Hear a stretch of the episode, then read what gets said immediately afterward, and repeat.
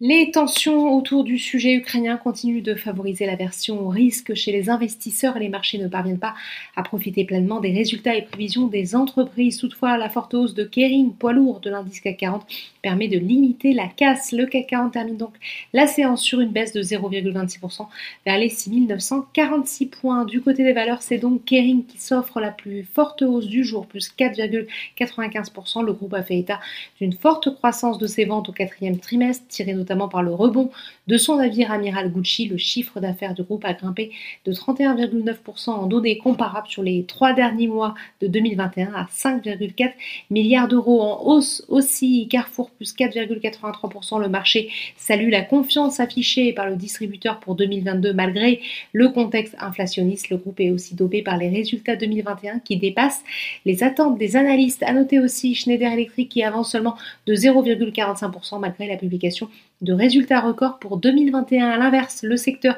des banques assurances est en fort repli ça, moins 2,89%, Société Générale, moins 2,66%. Sur le SBF 120, la descente est sévère pour Air France KLM qui indique que ses besoins en capitaux pourraient atteindre 4 milliards d'euros, un montant supérieur à la capitalisation actuelle du groupe. La compagnie aérienne a fait état d'une perte nette de 124 millions d'euros au quatrième trimestre et de 3,29 milliards sur l'ensemble de 2021. En repli aussi sur cette séance Sodexo après l'annonce de la confirmation de Sophie Bellon au poste de directrice générale, poste qu'elle occupait déjà par intérim depuis octobre. Cette nomination est vécue comme une surprise par le marché. Pendant ce temps, Clépierre progresse fortement. La foncière commerciale a publié des données opérationnelles encourageantes au titre de l'exercice 2021. Enfin, outre-Atlantique, alors que Washington accuse de nouveau Moscou d'orchestrer une invasion imminente de l'Ukraine, la bourse de New York a ouvert en baisse, reléguant là aussi au second plan les résultats de Walmart, meilleurs que prévu. Voilà, c'est tout pour ce soir. N'oubliez pas,